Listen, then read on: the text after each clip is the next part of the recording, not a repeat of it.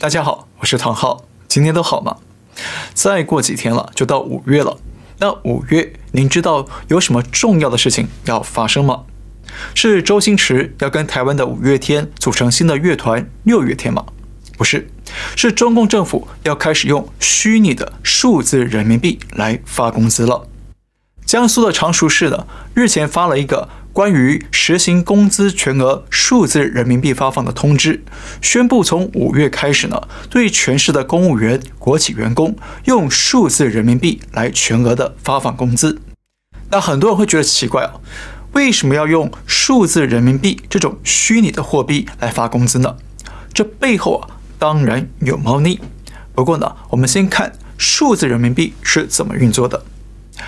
在使用上呢，它跟一般的人民币啊没有两样，只是呢没有了实体钞票，而是先在手机上下载一个 App 来当做数字钱包，然后就通过这个数字钱包来接收和支付人民币。那只要拿着手机呢，跟商家的终端机碰一下或扫一下呢，就可以完成交易了。那这过程啊看起来跟微信支付、支付宝没什么两样，但是数字人民币有两个特点。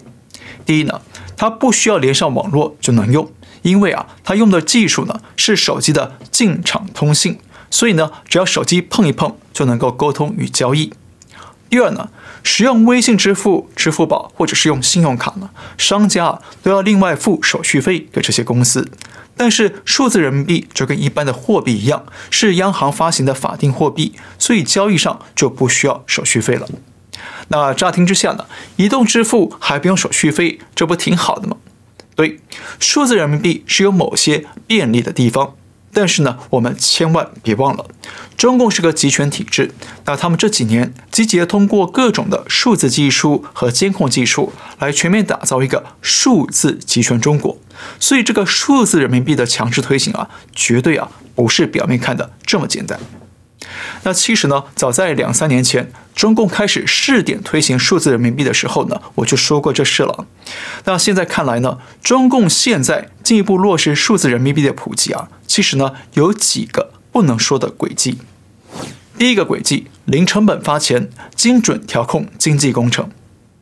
在过去三年来呢，中国经济受到肺炎疫情、动态清零、美中对抗。以及台海紧张的冲击呢，那不但有大量的外资外企撤离了中国，那许多中小微企业也纷纷的倒闭或者裁员，所以现在中国不但面临严重的失业问题，那许多人更因为收入短少了，没钱消费了，所以消费经济的内循环呢也拉不起来，那经济复苏的力度是很有限的，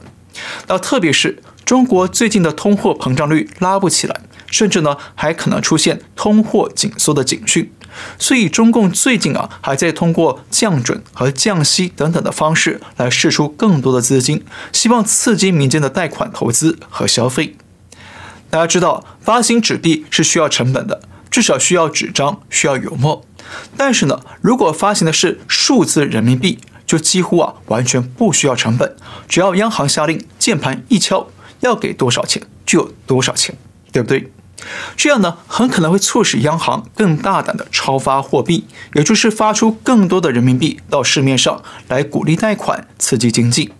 毕竟呢，只要央行不说实话，隐瞒数据，那谁也不知道央行究竟丢出了多少钱到市面上。而且呢，中共还可以通过数字人民币来大量的发放红包和消费金来给人民百姓，从而刺激消费经济。毕竟没有成本嘛。那甚至呢，还可以通过电脑技术啊，来对数字人民币设定特殊的条件。比方说，某一笔金额的红包呢，必须在限定的时间内去限定的地点去消费核销掉。那如果离开这个时间或地点呢，数字人民币就会失效了。像今年二月，中共就在深圳的罗湖区送出一千万元的这种限时限地的数字红包。那这会怎么样呢？简单说，中共把自己啊变成了财神，可以用数字货币来任意的发红包或者输困金，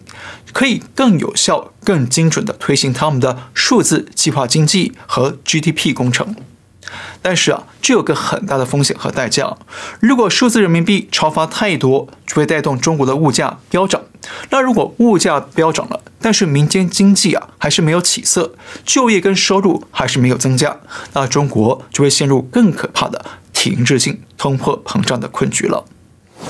第二个轨迹，轻易增发资金解决政府财政困境。中共啊不只是战狼大国，同时呢也是债务大国。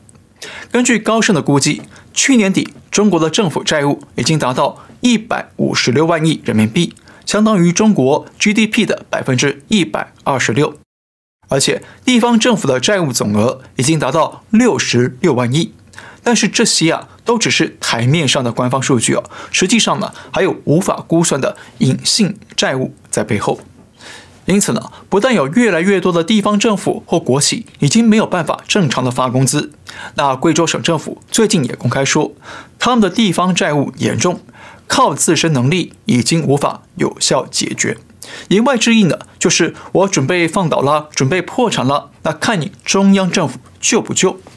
那更糟的是呢，根据估算，中国可能有三分之一的地方政府已经面临破产危机了。这样呢，你就可以想见了，如果数字人民币全面的推行，那中共不但可以低成本、高隐秘的超发货币。而且中共很可能会通过数字人民币，悄悄地对各地政府来发钱，来纾困还债。数字人民币呢，可以用于解决个人或者单位的债务。所以，为什么现在中共要推数字人民币来发工资呢？就是要帮助地方政府减少财政压力，减少负债。但是呢，这种脱实向虚、虚胖灌水的资金呢，也会带来通货膨胀的问题。第三个轨迹，深入监控人民生活，轻易追踪维稳。数字人民币是中共央行发行的，所以所有用户的个人信息数据呢，都会汇集到央行的手上。那换句话说，中共推出的数字货币呢，不但没有比特币那种隐秘匿名的特性，反而呢，让用户完全掌控在中共的手里。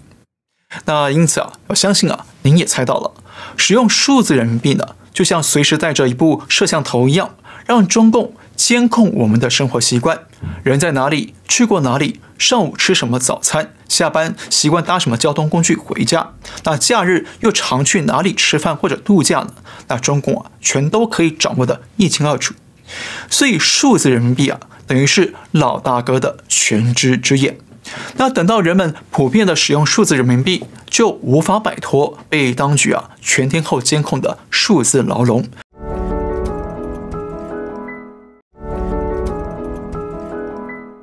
就会让中共啊拥有更强大的维稳力量。第四个轨迹，防堵贪腐，轻易制裁罪犯和敌人。如果数字人民币彻底普及了，甚至钞票人民币也被取消了。那接下来，任何的权钱交易、政商勾结的贪腐交易呢，就要伤透脑筋了，因为他们没办法用数字人民币来交易，否则呢，会很轻易的就被政府查到。而且，即便想要洗钱转到海外去，那这些大额资金的去向呢，不但很容易被追查到，而且中共还可能通过技术的控制，去让洗钱的资金被冻结或者是失效。所以，数字人民币某种程度来说呢，确实也有防堵贪腐的作用。另外，中共将来也可能通过技术来限制数字人民币的交易权限，从而对特定的人物或者群体来实施金融制裁。比方说，你经常上街搞维权抗争，或者经常啊跟海外媒体诉苦申冤，那中共呢就直接把你持有的数字人民币给清零，或者。让你持有的数字人民币暂时失效，就像啊把你的健康码变成红码一样，就没办法进入任何的商店去消费。那想想看，如果中共真的做到这一步，那还有多少人敢跟中共唱反调呢？还有多少人敢挑战共产党呢？所以说，中共其实是想通过数字人民币来集中和提高货币发行的权力，来进一步升级他们对经济的调控和对人民的监控，从而呢更加的稳固啊北京当局的集权统治。第五个轨迹，逃避美元金融制裁，扩大跨国瑞士力。美元是当前全世界最强势的主流货币，那全球大约有一半的贸易额是用美元来计价和结算，而且美元也是世界各国最主要的外汇储备。那目前世界各国央行的外汇储备里头啊，大约有六成是美元，那人民币只占百分之二点七。那这也是为什么中共最近频频的推动跨国人民币交易的主因。因为只要他们想做跨国交易，就很难绕开美元。但是呢，只要使用美元，那美国就能够对中共的海外交易进行追查，甚至呢可以实施金融制裁，让中方的资金啊会动弹不得。所以一直以来呢，中共都想建立一个可以对抗美元的新货币体系，从而逃避美方的金融制裁武器。那中共大外宣里头啊也强调了这一点。Currently, cross-border RMB settlement is highly dependent on the U.S. SWIFT system, but these cross-border payment and banking systems have been weaponized by the United States to impose financial sanctions on multiple parties. The digital RMB provides an independent alternative for cross-border payments. 而且，中共还想通过人民币的国际化和“一带一路”这两个工具呢，打造出一个以中共为中心的国际经济圈，来跟美国对抗。 那中共的大外宣里头呢，也表明了这项意图。The currency also makes it easier to settle trade transactions between Belt and Road Initiative partners who use many different currencies. They will no longer need to use a third-party currency to complete the transaction.